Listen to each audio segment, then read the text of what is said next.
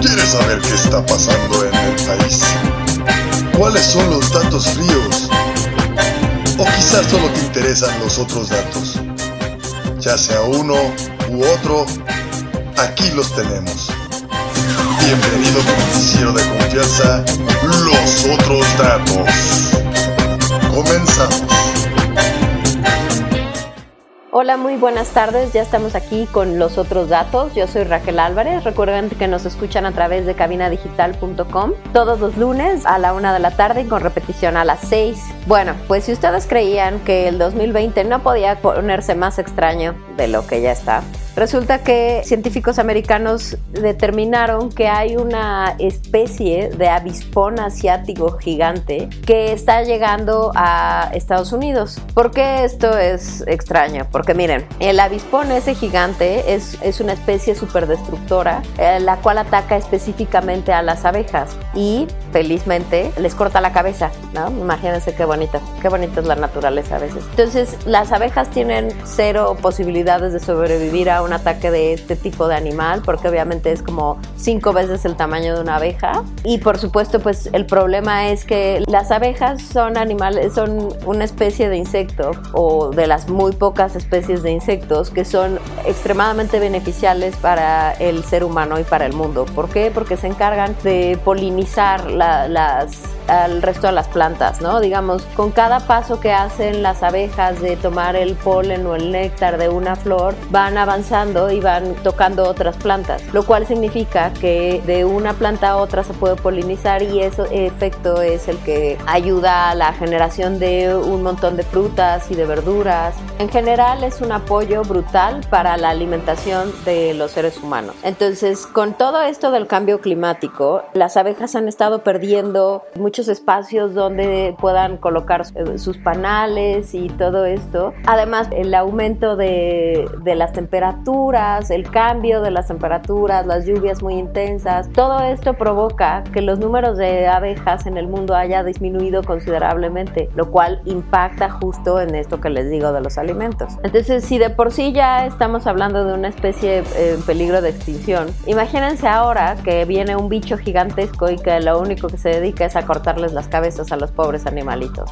Esta es una como una alarma que levantó eh, pues este grupo de científicos en Estados Unidos. En México están en alerta precisamente para evitar que este bicho se introduzca al país. Pero bueno, es importante que sepan que esto también está causado precisamente por el cambio climático, porque estos animalitos, los avispones gigantes, también tienen unos depredadores naturales que son las mantis religiosas, que son unos bichitos así larguitos, larguitos, con patitas larguitas, que como les vuelvo a mencionar, la naturaleza a veces es tétrica y espantosa. Resulta que las hembras de mantis religiosa, después de aparearse con el macho, también le cortan la cabeza. Entonces, estos animales, estas mantis religiosas son los depredadores naturales de estos otros bichos, ¿no? De los avispones. Pero obviamente tiene que haber cierta cantidad, cierta cantidad de cada uno de los animales para que haya equilibrio y precisamente no sea un problema como lo es para las abejas.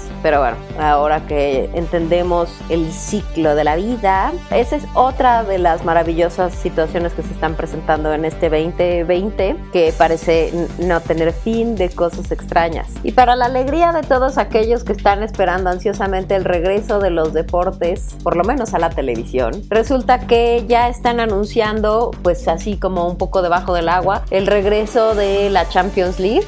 Aparentemente, el 7 de agosto se jugará el primer juego a puerta cerrada, que será el Lyon contra la Juventus. En el partido de ida, el Lyon había ganado 1-0 y bueno, pues obviamente todo tuvo que suspenderse debido a esta mágica pandemia del COVID. Pero la situación parece que va poco a poco empezando a entrar en cierta normalidad. Y para seguir en este tema de los deportes, les presento lo que ahora conoceremos como las breves de los otros datos.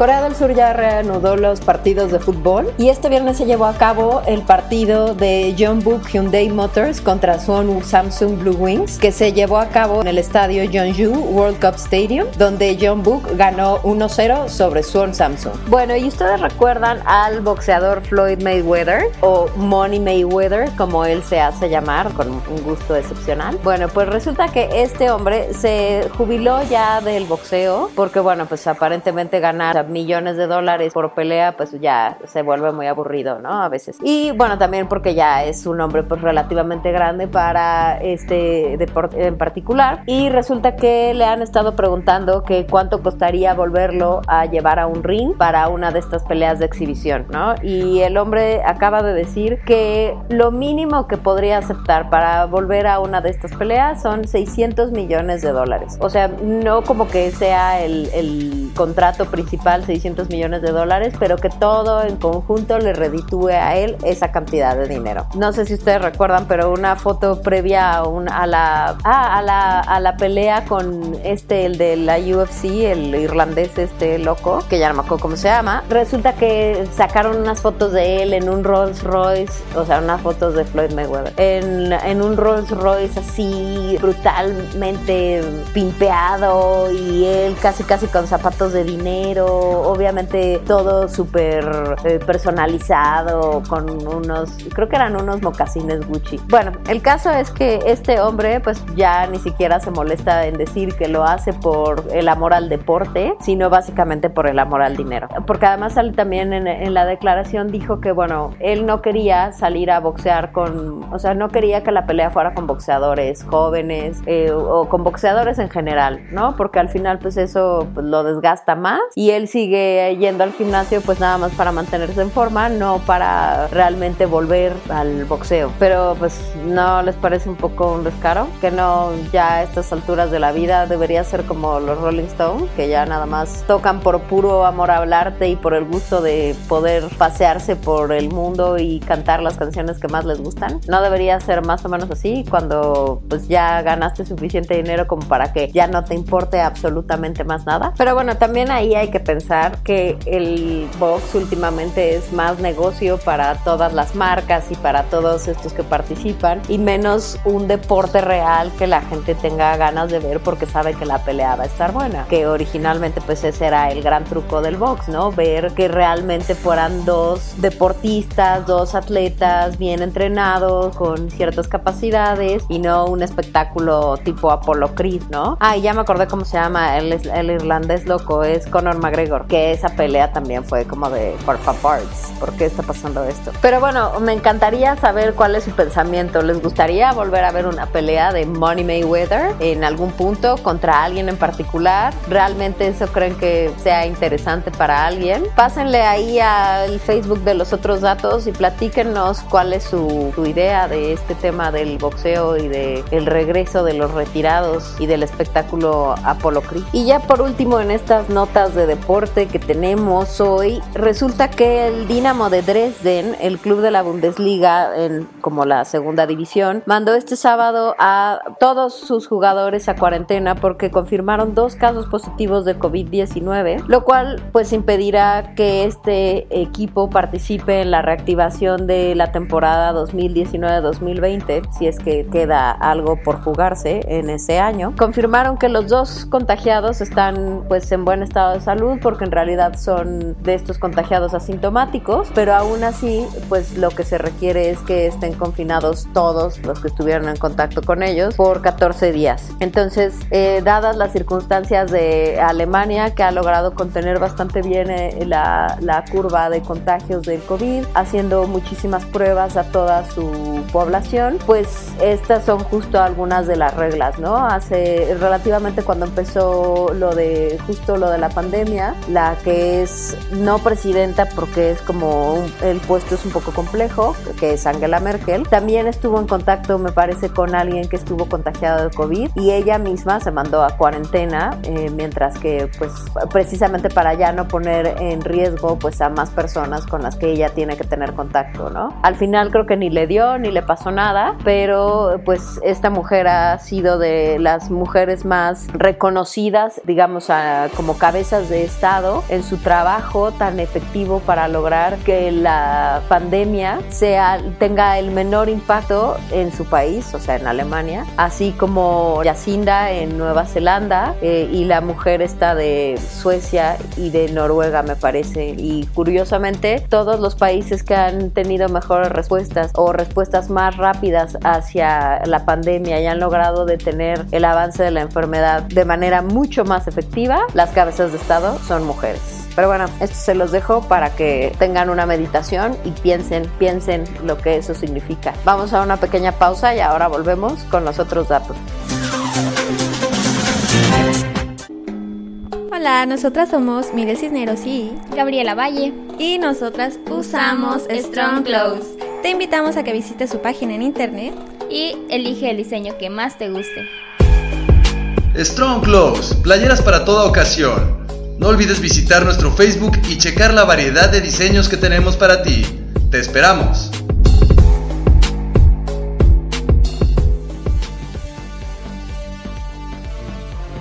En Cabina Digital tenemos una gran variedad de programas de interés para ti. Tenemos desde terror, salseo, sexualidad y entretenimiento. Sintonízanos todos los días. Revisa el menú en cabinadigital.com y no te pierdas ninguno. Cabina Digital, lo que te interesa escuchar.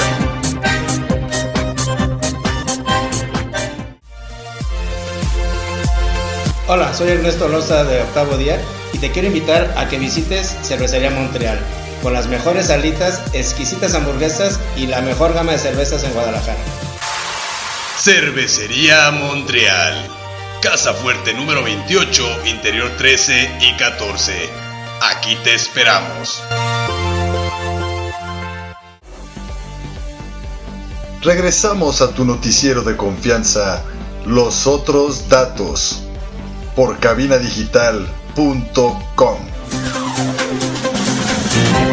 Ya estamos de vuelta aquí con los otros datos. Resulta que el 9 de mayo de 1945 fue la fecha en que finalmente el ejército rojo entró a las calles de Berlín a liberar a Alemania del el tema del fascismo de los nazis, cuando Hitler ya se había suicidado y cuando ya habían logrado entrar los aliados a través de, de Normandía hacia Francia y ya habían liberado una, una muy buena parte de todo lo que había dominado la Alemania nazi. Resulta que por supuesto en Rusia se lleva a cabo un gran desfile y es una gran fiesta a la cual le llaman el Día de la Victoria, porque finalmente fue el, ejército ruso el que pudo poner pues más en orden toda la parte donde habían sido atacados por Alemania cuando se deschavetaron por completo y pensaron que podrían ganarle a Rusia cometiendo el mismo error que Napoleón y que tantos otros los nazis eh, cometieron el mismo error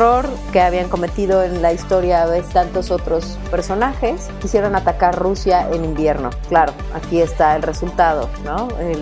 al final el ejército ruso derrotó al alemán y pudieron entrar y liberar a toda la gente que todavía estaba viva y que estaba bajo el yugo de los nazis. Este día, el 9 de mayo, es cuando se lleva a cabo el Día de la Victoria en, en Moscú. Y ya saben, hay desfiles y la calle está llena de gente y pasean aviones de estos que lanzan humo de colores y hay un montón de eventos culturales y musicales en los cuales la gente participa y todo esto pasa cuando el mundo es normal y no hay pandemia de COVID. Por lo que en este año los rusos, a pesar de haber tratado de mantener la pandemia al, al margen y ser tan increíblemente estrictos como son generalmente con todas las cosas, de mantener a la gente en toque de queda y mantenerlos en sus casas y de mantenerlos a la raya literalmente, al final no han podido detener de manera tan efectiva la pandemia y la gente pues ahora está confinada en sus hogares como otros, como muchos otros estamos, ¿no? Entonces al final pues el desfile no se pudo llevar a cabo, hay algunas imágenes con los aviones estos cruzando el cielo, con los eh, este humo de colores, pero al final la Plaza Roja está vacía, ¿no? No hay nadie que haya podido salir a festejar este día de homenaje militar, que generalmente en Rusia el tema de los homenajes militares es bastante importante. Y pues esta vez, por primera vez desde aquella fecha, pues los rusos no pudieron salir a festejar el Día de la Victoria. Y para continuar con todas las notas internacionales, aquí les dejo una breve de los otros datos. La tasa de desempleo en Estados Unidos llegó al 14.7% en abril, el nivel más alto que ha tenido desde la Gran Depresión, al perder 20.5 millones de empleos. Esto se refleja especialmente en los hispanos, afroamericanos y trabajadores de bajos salarios en restaurantes y tiendas minoristas. El tema del desempleo era algo que todos los gobiernos veían venir, con meses de gente en cuarentena en sus casas. Si era algo que tenían previsto, es un impacto que naturalmente los gobiernos querían pues detener o prevenir o lograr que tuviera el menor impacto posible durante todo esto de la pandemia del COVID. Pero la realidad es que ha sido mucho más complejo de lo que realmente los gobiernos pensaban que iba a ser, ¿no? Y con esto no me refiero al gobierno de México de manera exclusiva, sino me refiero a, por supuesto, el gobierno de Estados Unidos, el gobierno de los países en Europa, como por ejemplo Italia y España, que han sido los más golpeados, el mismo gobierno de Francia, de Alemania, el gobierno en Rusia, los gobiernos chino y el coreano,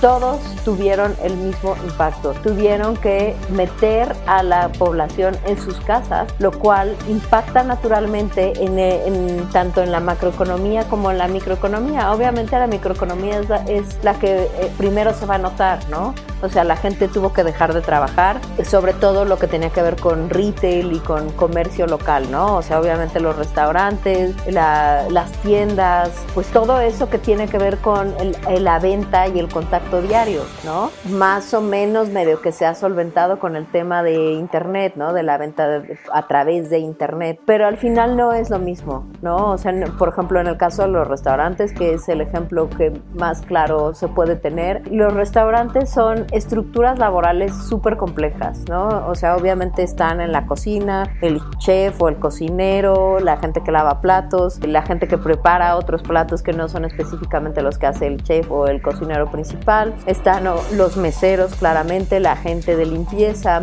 el hostess o los que se dedican a atender al cliente, toda esa estructura, en el momento en el que tú cierras el restaurante, pues si no necesitas a los meseros, o sea, si no necesitas para que, lo, para que atiendan pues el restaurante, pues en realidad no necesitas meseros. Y si el restaurante pues no se está ensuciando, tampoco necesitas una cuadrilla de gente que se dedique a limpiarlos y va a estar cerrado. Pero todavía más atrás de eso están todos los proveedores de materias primas, ¿no? O sea, pues los que proveen todos los, los productos perecederos, frutas, verduras, que generalmente vienen de la central de abastos. Y entonces empiezan a romper todas, las, todas esas cadenas de distribución. A ver si obviamente los restaurantes ahorita están a través de las, de las plataformas digitales y están llevando a domicilio, pero aún así mucha de la, de la estructura laboral de todos esos comercios pues está rota ahorita, ¿no? Y se ha ido rompiendo conforme la situación se ha ido agravando.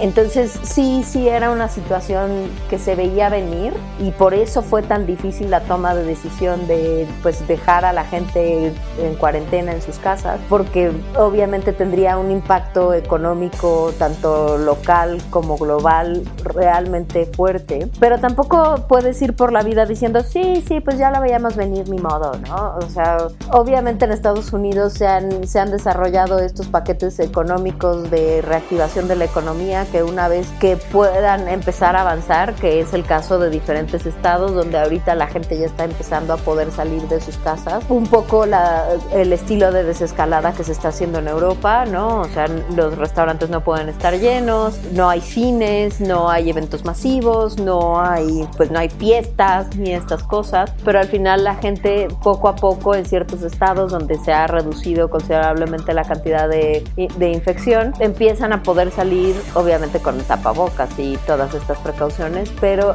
pueden empezar a salir, ¿no? El problema es que en, en Estados Unidos pasa lo que ha estado pasando aquí en México, ¿no? O sea, la gente quiere seguirse saliendo sin ningún orden. El problema además es que, a ver, veámoslo con un poco más de lógica. Estamos en cuarentena en nuestras casas. La gente está trabajando pues la que realmente necesita salir a trabajar y los que son de negocios esenciales, pues la gente está trabajando, ¿no? Pero los que no son y, y, ya se quedaron sin trabajo, por ninguna razón tienen que estar en la calle. No hay nada en la calle, no hay ningún lugar a donde ir, ¿no? O sea, ¿qué vas a pasar todo tu día metido en el súper o en una farmacia nada más por la gana de estar en la calle? Pues no. Pero al final el problema de la economía es que hay un montón de gente que se está quedando sin trabajo. En este caso en Estados Unidos van 20 millones. Aquí en México va medio millón de personas que en un mes se quedaron sin trabajo. Entonces hay que considerar también que no es que toda la gente, no es que toda la población, los 300 millones que, o los 300 o los 400 millones de habitantes que hay en Estados Unidos estén trabajando. No, o sea, hay una franja de personas de la tercera edad que ya no trabaja porque ya está jubilada. Hay una franja de bebés y de niños que obviamente no trabajan hay otra franja de gente discapacitada que no trabaja y la tasa de desempleo normal, ¿no? que generalmente oscila entre 4 y 5%, incluso hasta el 7%, esa gente no está trabajando. Y hay una franja en el medio que es la que se dedica a, trabajar y a mantenerlo todo, ¿no? O sea, de ahí es de donde saca, se saca el dinero para pagar las pensiones de las personas de la tercera edad, de donde se paga el dinero para los trámites estos de desempleo de la gente que se quedó desempleada. Hay un montón de servicios en Estados Unidos como esto que le llaman los food stamps, donde la gente que no tiene trabajo o que el dinero no le alcanza para, para llevar una vida normal solicitan estos food stamps, ¿no? Que los reciben en ciertos supers, ¿no? Y que con eso pagan alimentos de canasta básica para tener algo que comer, porque a pesar de que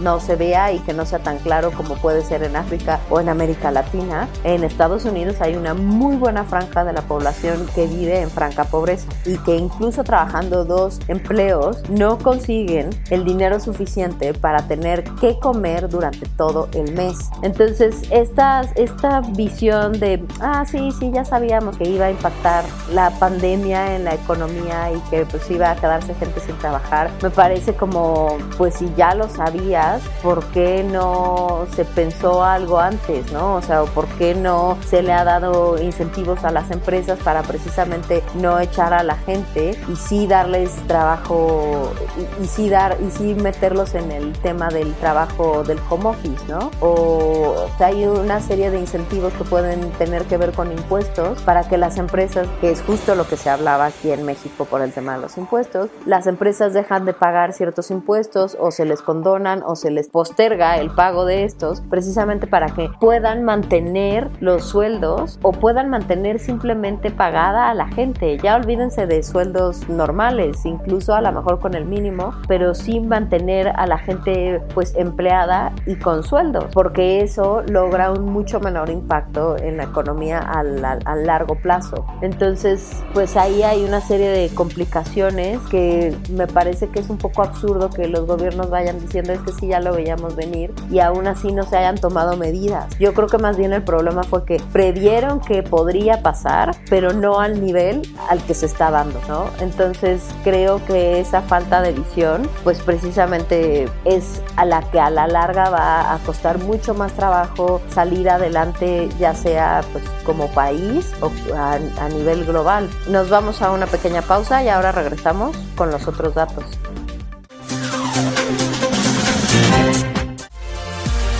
Hola, yo soy César Valdovinos de la tía Sam y su vaca roja te invito a pasar a Cervecería Montreal y disfrutar la variedad de alitas y las hamburguesas. Cervecería Montreal. Casa Fuerte número 28, interior 13 y 14. Aquí te esperamos. ¿Quieres que tu marca aparezca aquí? Busca nuestros contactos en cabinadigital.com y haz que tu marca llegue a todos nuestros radioescuchas. No pierdas más tiempo cabinadigital.com.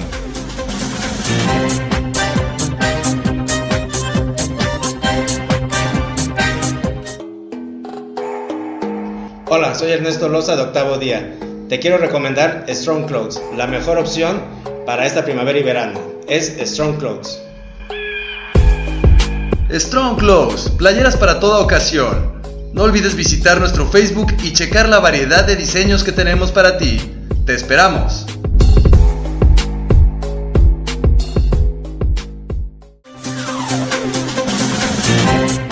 Ya estamos de vuelta aquí en los otros datos. Recuerden que nos escuchan a través de cabinadigital.com. Eh, y para empezar este segmento de noticias nacionales, les dejo aquí una breve.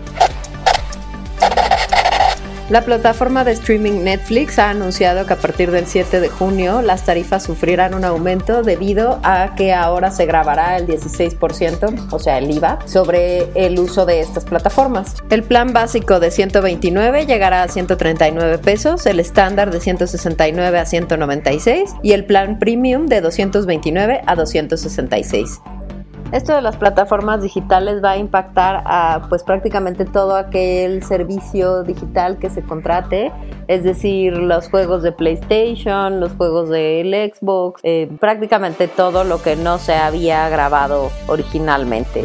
Cabe mencionar que las plataformas de transporte como Uber y Didi y Bit y Cabify y todas esas sí grababan IVA desde el principio y sí se podía solicitar factura. Ahora, antes de que sigamos con cualquier otra cosa, resulta ser que sí, no solo aquí tenemos otros datos, no solo el presidente tiene otros datos, sino el New York Times, del Financial Times y el país tienen otros datos. Otros datos completamente distintos a los que Hugo López Gatel y el presidente López López Obrador están entregando diariamente en cuanto a los números de contagios y fallecimientos provocados por el COVID. A ver, esto no es nada nuevo, nadie nació ayer, eh, no sé por qué nos enloquecemos tanto. Este mundo de los 30 mil eh, contagiados y los 3.300 fallecidos hasta el día de hoy, por supuesto que no son reales. No son reales desde el hecho de que Hugo López Gatel salió a decir lo del método Centinela, que primero había que multiplicar por 8 y luego por 30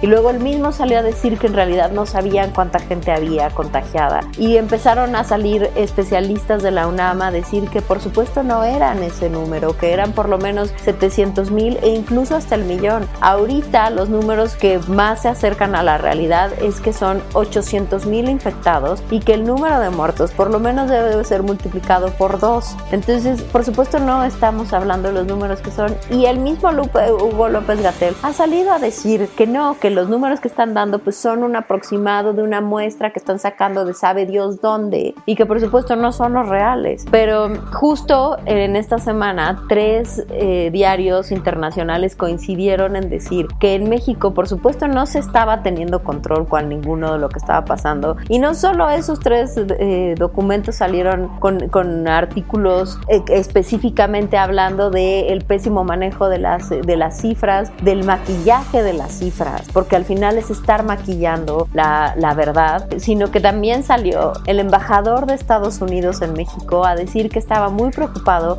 porque la verdad es que el manejo de la pandemia había sido bastante deficiente por parte del presidente López Obrador y por parte de la Secretaría de Salud. ¿Y saben quién también salió a decir que lo estábamos haciendo súper mal?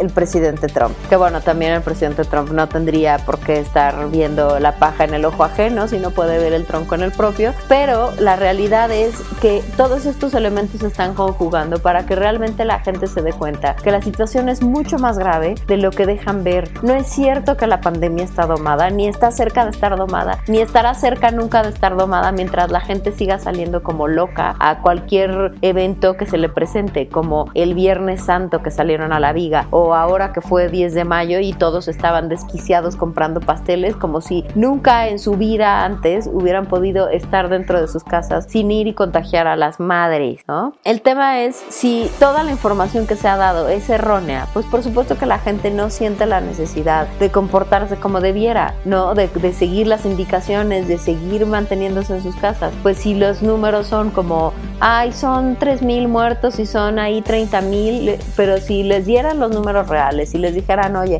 hay un millón de personas contagiadas y se, y se han muerto cerca de 10.000, porque además les voy a decir, en Brasil justo ahorita estaban diciendo que ya van en, en 10.000 muertos y en Estados Unidos otro tanto. Hoy, hoy dijeron que se habían muerto cerca de 1.300 en un solo día. Por eso les digo que las cifras son absolutamente absurdas. En, un, en lugares tan poblados como puede ser la Ciudad de México, como pueden ser las, ciudades, las ciudades en México. La, la, densidad poblacional es tanta que los números son absolutamente irreales, ¿no? O sea, por favor, eh, estaban diciendo que en la Ciudad de México el pico de contagio puede durar hasta el 20 de mayo. Claro, eso lo dice el presidente. Los especialistas están diciendo que podría durar hasta junio. Entonces, ¿cuánto tiempo más consideran que deberíamos estar en cuarentena? Pues mientras la gente se siga saliendo y se siga contagiando, pues podríamos estar en cuarentena hasta el fin de los tiempos, básicamente. El problema es que la gente sigue sin entenderlo. Ahora,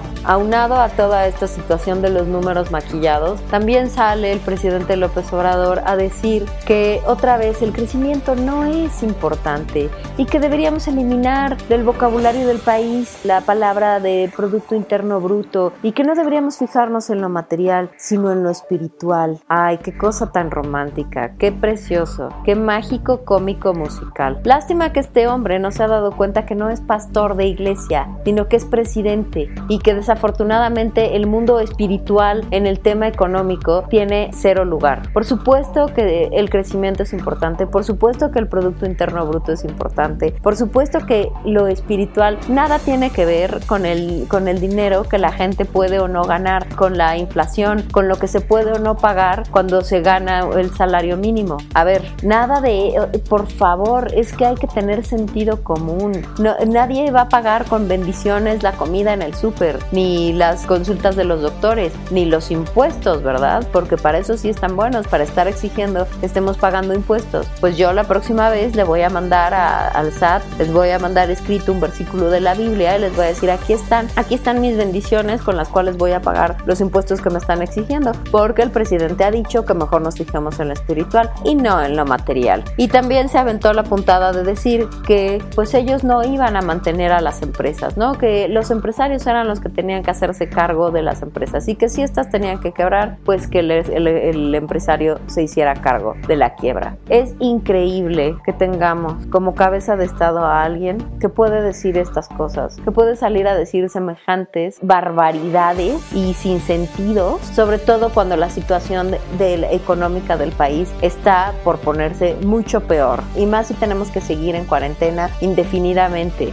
¿no? Porque mientras más tiempo estemos en cuarentena, más difícil y más tiempo va a tardar en reactivarse la economía. Esa es una realidad, esa es una verdad absoluta. Entonces, mientras más tiempo estemos en cuarentena, pues más difícil va a ser que se reactive. Y si es más difícil que se reactive, más van a caer los, los números de crecimiento y de, y de avance del país y de todo esto, aunque al presidente no le interese. Pero el presidente podría caerse muerto mañana y sin embargo la gente que, que tiene que trabajar y que tiene que seguir sosteniendo el país lo tendría que seguir haciendo bajo una base y bajo una estructura prácticamente deshecha. Ese es el verdadero problema. Y eso es lo que nos tenemos que meter en la cabeza en lugar de estar pensando en, ay, es que eh, Hugo López Gatel es tan guapo y eh, es digno de telenovela y ahora lee poemas para que nosotros lo escuchemos. Es absolutamente ridículo. Parece que todos están salidos de la telenovela en turno de Televisa o de TV Azteca. Ahora, para los padres que están intrigados y extremadamente preocupados por el regreso a clases. En Jalisco ya se anunció que el ciclo escolar terminará de manera remota de manera online porque no se va a volver a las escuelas durante este último, pues lo que restaba del año escolar. La verdad es que me parece que la SEP aquí se está haciendo como de la vista gorda. Es evidente que bajo ninguna circunstancia las, las escuelas van a poder volver ahorita a retomar el año. Yo creo que ya debe ser la hora en la que digan que es necesario ya calificar a los alumnos con la información que tienen hasta ahora y pensar en volver a finales de agosto como va a iniciar el 2021, el, el nuevo ciclo, y, y, empezar realmente a pensar en opciones de educación a distancia, no solo para las escuelas privadas, sino también para las públicas, y realmente fijarse en todas esas escuelas rurales que de verdad que no tienen acceso,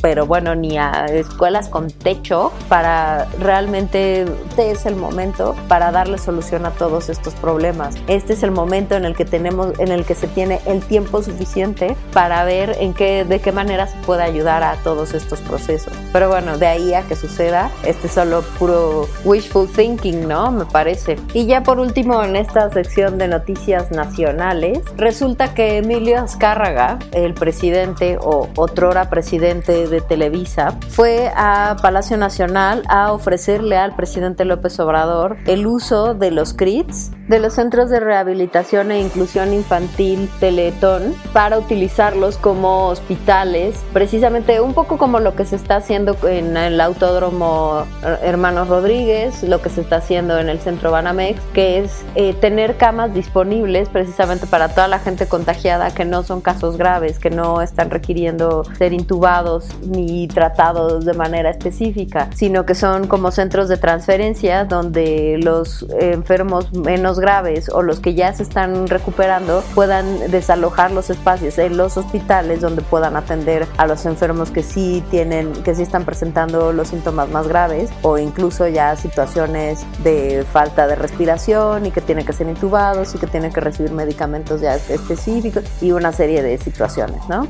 Entonces, eh, Emilia Escárraga fue a ofrecerle todos estos espacios, son 26 CRITs a lo largo de la República Mexicana y bueno, pues la verdad es que estos, eh, estos centros de rehabilitación pueden servir muy bien porque al final ya están acondicionados para una cierta utilidad hospitalaria o para dar servicios de tipo médico, ¿no? Entonces es una buena opción. Claro, todavía falta ver porque pues como el otro es el comadrita y superacuache de Ricardo Salinas Pliego, el eterno némesis de Azcárraga, pues falta ver ahí de qué, de qué lado cae ese, ese ofrecimiento. Bueno, nos vamos a una pequeña pausa y regresamos con los otros datos.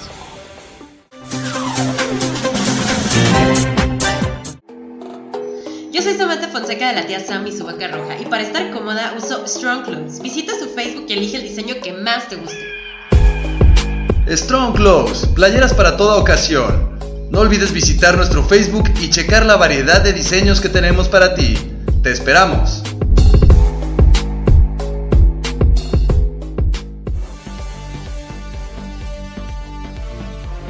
En Cabina Digital tenemos una gran variedad de programas de interés para ti.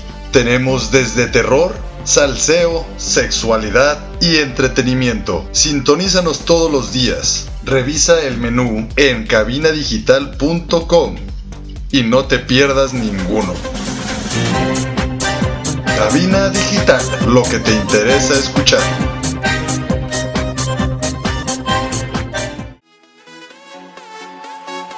Hola, soy Ernesto Loza de Octavo Día y te quiero invitar a que nos escuches por cabinadigital.com todos los jueves a las 6 de la tarde y con repetición a las 10 de la noche. Estás escuchando Cabina Digital.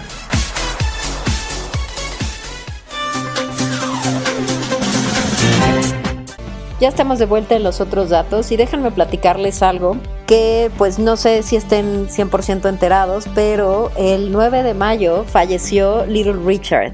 Little Richard fue un músico pionero del rock and roll anterior a Elvis Presley. Este hombre de, de cultura afroamericana fue uno de los principales con Jerry Lee Lewis y Chuck Berry que empezaron a crear este sonido que ahora conocemos como el rock and roll, ¿no? Como el antecedente a la música que Elvis hizo muy famosa. Obviamente por el tema de la segregación y el, racismo tan fuerte que hubo en Estados Unidos durante varias y varias décadas, Little Richard pues tocaba música es exclusiva para la raza de color y fue descubierto en 1947 y empezó a grabar varios discos y a hacer varias giras y su presencia transgredía muchas de las, de las concepciones morales y de las concepciones sociales que en ese momento en Estados Unidos eran tan fuertes, ¿no? El hombre se super maquillaba, tenía una, como esta imagen andrógina, eh, se vestía con cosas muy llamativas, su música también era como muy, muy provocativa. La verdad es que llegó a tener muchísimo éxito a pesar de, de esta situación de ser negro dentro de una sociedad que no permitía la igualdad entre negros y blancos. Entonces, este hombre se volvió increíblemente famoso y tuvo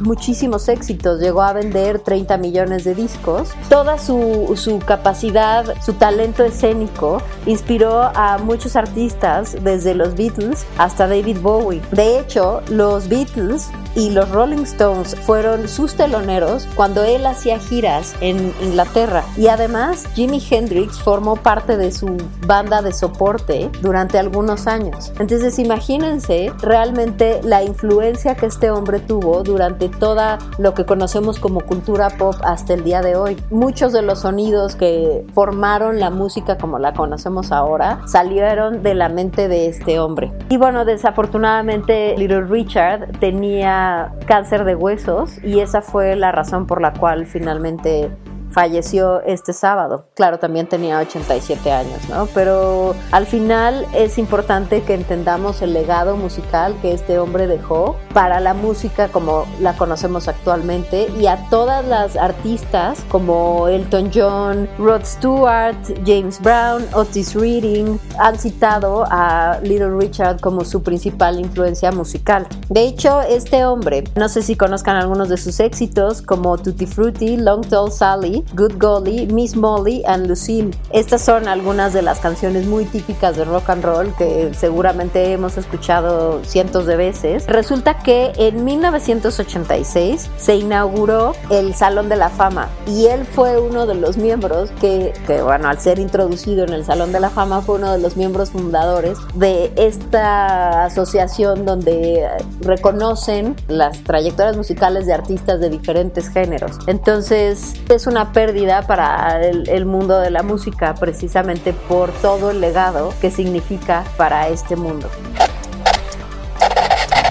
El 8 de mayo de 1970, los Beatles lanzarían el último disco que harían en conjunto, llamado Let It Be. Este disco se lanzaba cinco meses después de que los Rolling Stones lanzaran un álbum llamado Let It Bleed. Como ustedes saben, la rivalidad que existía entre los Rolling Stones y los Beatles fue de magnitudes legendarias, porque al final los Beatles siempre fueron este cuarteto de Liverpool, de chicos como muy tranquilos, que de tranquilos no tenían nada, pero esa era la imagen que daban al mundo, mientras los Rolling Stones eran sus satánicas majestades, ¿no? Eran un mundo muy distinto, la música incluso es muy distinta, sin embargo estaban presentando discos en puntos muy distintos de sus carreras. En el caso, por ejemplo, de los Beatles, las problemáticas internas ya eran increíblemente complejas. Por supuesto, Lennon y McCartney se estaban peleando a muerte, estaban peleándose ya por el tema de Yoko Ono, por el tema de diferencias eh, musicales, por el tema del talento, pero también hubo un tema con George Harrison, porque al final él sí se reconocía como un músico talentoso como un, pues como un músico verdadero que era menospreciado por el resto de sus compañeros. Y uh, al final, en medio de las grabaciones que fueron muy complejas precisamente por estas constantes discusiones y estas peleas, George Harrison fue el primero en decir que ya, que lo que quería era separarse del grupo. E incluso Lennon tuvo la fantástica idea de por qué, pues que se fuera y que lo sustituían con Hendrix o con Eric Clapton, imagínense. Ya al final, pues trataron de recomponer pero la situación ya era muy compleja porque este disco se grabó antes que Abbey Road y sin embargo salió después porque hacían las grabaciones, estaban ahí, entonces decidían qué música poner y luego se echaban para atrás y también no tocaban todos al mismo tiempo, salvo en algunas eh, ocasiones muy particulares. Y entonces tenían una serie de discusiones constantemente y lo, y lo que querían era terminar los álbumes para salir y ya acabar con el tema de una vez, ¿no? En el caso contrario de los Rolling Stones que habían tenido como disco anterior Beggar's Banquet, que había sido un éxito total, un éxito hacia los fans, un éxito hacia la crítica, entonces estaban tratando de generar una música que, que tuviera ese mismo gancho y que continuara con el éxito de la banda, ¿no? Pero también habían tenido un problema grave con el guitarrista Brian Jones porque este hombre pues había estado discutiendo con Keith Richards y con Mick Jagger y además había tenido problemas con la ley en, en Inglaterra. Entonces no le iban a dar el visado para salir a la gira que iban a tener en Estados Unidos durante ese año. Entonces, al final, pues Mick Jagger y Keith Richards dijeron ya basta y lo corrieron de la banda y contrataron a Mick Taylor. Lo terrible es que Jones, tres meses después de haberlo echado de la banda, apareció muerto en una alberca y fue dictaminado accidental por sobredosis de droga. Entonces, bueno, ellos siguen grabando el disco y al final logran sacarlo en diciembre de 1969 para en la mitad de todo participar en una gira en una gira en Estados Unidos durante noviembre y diciembre de ese mismo año con Chuck Berry, B.B. King, Ike y Tina Turner. Imagínense ya el grado de, de fama y de, y de punch que necesitaban para continuar con, con el éxito que, que, ya tenían, ¿no? De los sencillos más conocidos del disco Let It Be de los Beatles es Don't Let Me Down, Get Back, The Long and Winding Road y Let It Be, por supuesto, ¿no? El, gran exitazo de Let It Be. Y por el, la parte de Let It Bleed de los Rolling Stones, los principales éxitos fueron Gimme Shelter, Live With Me y You Can't Always Get What You Want. Así que imagínense el nivel de música del que ya estábamos hablando. Obviamente una vez que se notificó que The Beatles se separaban, se intensificó todavía más este tema de la rivalidad entre las bandas inglesas, ¿no? Porque McCartney y Jagger, cada quien por su lado, hacían declaraciones, ¿no? Ah, no, es que nosotros siempre fuimos mejores, nuestra música es mejor, hemos tenido mucho más éxito. Por supuesto, los Rolling Stones continúan haciendo música o continúan juntos hasta el día de hoy, mientras que pues de los Beatles solo quedan dos, ¿no? Digo, los restantes Beatles siguieron haciendo música, pero cada uno por su lado, demostrando que la verdad es que esta conjunción de talentos musicales es muy difícil de mantener estable. Se necesita de una voluntad y de convivencia y de ganas de entenderse reales, porque no debe ser fácil ser un genio musical conviviendo con otros genios musicales y que todos quieran eh, meter la mano, ¿no? Sobre todo en el caso de Lennon y McCartney. Yo creo que Mick Jagger y y Keith Richards han hecho muy buena mancuerna y han tenido muchas menos fricciones porque al final Keith sí es como el super guitarrista y Mick sí es directamente pues el super protagonista, el cantante, el lead, ¿no? Y los demás pues han, ocupado bien sus espacios, cosa que no pasaba en los Beatles, ¿no? Porque todos eran pues como músicos que estaban luchando por, la, por el protagonismo. Al final de todo esto, la verdad, eh, hace poco Mick Jagger salió en una entrevista a decir que la realidad es que justo los Beatles se habían perdido de la parte más importante del, del avance de las bandas de rock. ¿Por qué? Porque antes había esta capacidad de hacer giras, pero pequeñas o sea, y participaban con otros artistas, ¿no? Como esta gira que les decía, que participaron con eh, Tina Turner y con Chuck Berry y todo esto. Eran como giras con varios artistas y todos eh, participaban y todos iban a través de un solo país, en Estados Unidos o en Inglaterra, y tocaban en diferentes lugares, pero no eran estos monstruos de giras que conocemos ahora, ¿no? Entonces, justo cuando los Beatles sacan su último disco, empieza este mundo de vamos a hacer una gira, pero de manera individual y no solo en un solo país, sino ir metiendo otros, eh, ir participando en, festivales e ir haciendo otras actividades, ¿no? Y, realmente ser súper mainstream y súper conocidos y reconocidos a nivel internacional. Digo, estamos hablando de bandas que ya eran reconocidas a nivel internacional, pero al final las giras dan una exposición brutal y pues si eran ya giras individuales, o sea, de una sola banda, que iban, que iban presentándose en diferentes países y en diferentes ciudades de esos países, la exposición es 10 mil veces más grande. Entonces, justo lo que Jagger decía es, justo cuando se fueron los Beatles, empezó este mundo de las giras y entonces ellos ya no pudieron participar en eso y ya no pudieron darle esa extra de exposición a la banda. Digo, tampoco es que les hiciera tanta falta si lo vemos en retrospectiva, pero creo que es el momento en el que Jagger acaba con este tema de la rivalidad, ¿no? O sea, sí somos dos bandas inglesas, sí los dos estuvimos andando en momentos muy álgidos de carrera juntos, pero sí es una personalidad distinta y es música distinta y al final las decisiones que se tomaron internas pues impactaron los futuros, ¿no? De las bandas que conocemos hasta el día de hoy. Pues bueno, esto fue todo por hoy en los otros datos. Les agradezco mucho que nos hayan escuchado y los esperamos el próximo lunes. Recuerden que, estos son los otros datos. Gracias por sintonizarnos.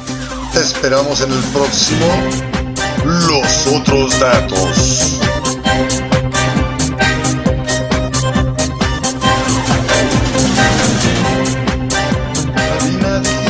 Lo que